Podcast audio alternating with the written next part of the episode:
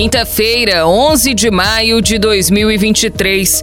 Eu sou Evelyn Ferreira e esse é o Giro de Notícias. Após determinação de Alexandre de Moraes, ministro do Supremo Tribunal Federal, o Telegram apagou às 2h25 da tarde desta quarta-feira a mensagem enviada aos usuários com críticas ao projeto de lei 2630 das fake news. O ministro tinha determinado a retirada da mensagem e que o Telegram enviasse um novo texto de retratação. Além disso, ameaçou suspender a plataforma por 72 horas e aplicar multa de 500 500 mil reais por hora de descumprimento, ainda que o aplicativo já tenha sido retirado do ar. Cumprindo as ordens de Alexandre de Moraes, o canal oficial do Telegram apagou a mensagem completa sobre o porquê ser contra a UPL das fake news. Na última terça-feira, a rede social mandou mensagens a usuários com críticas ao PL das fake news. Na mensagem, a empresa alegou que o PL, abre aspas, irá acabar com a liberdade de expressão, fecha aspas, caso seja aprovado. O senador cearense Eduardo Girão, do Novo, foi indicado para participar da Comissão Parlamentar Mista de Inquérito, CPMI, dos atos golpistas, pelo bloco Vanguarda, composto pelos partidos PL e Partido Novo.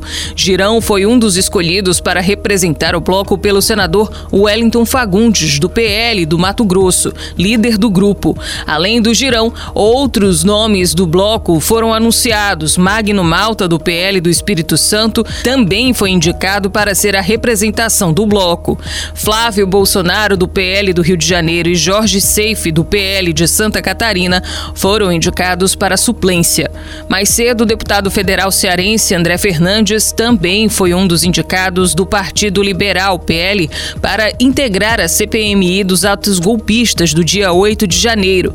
Além dele, o partido indicou Eduardo Bolsonaro, de São Paulo, e o delegado Alexandre Do Rio de Janeiro como titulares do colegiado.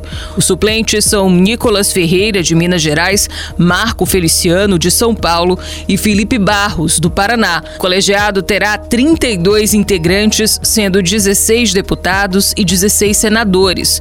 O governo do presidente Luiz Inácio Lula da Silva, do PT, avalia ter cerca de 21 aliados, além de ter a presidência e a relatoria.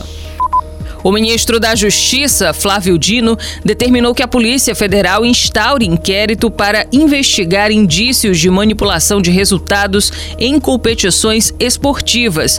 A Confederação Brasileira de Futebol também se pronunciou sobre o assunto nesta quarta, informando por meio de nota que o presidente da entidade, Edinaldo Rodrigues, enviou ofício à Presidência da República e ao Ministério da Justiça, solicitando que a Polícia Federal entre no caso com o objetivo de centralizar todas as informações a respeito dos casos em investigação.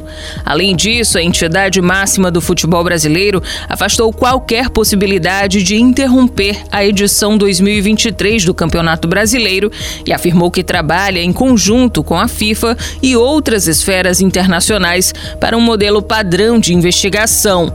O anúncio do ministro da Justiça foi feito um dia após o Ministério Público de Goiás denunciar à Justiça 16 pessoas por fraudes para manipular resultados de 13 partidas de futebol, oito do Campeonato Brasileiro da Série A de 2022 e um da Série B de 2022 e quatro de campeonatos estaduais de 2023 para favorecer apostas esportivas.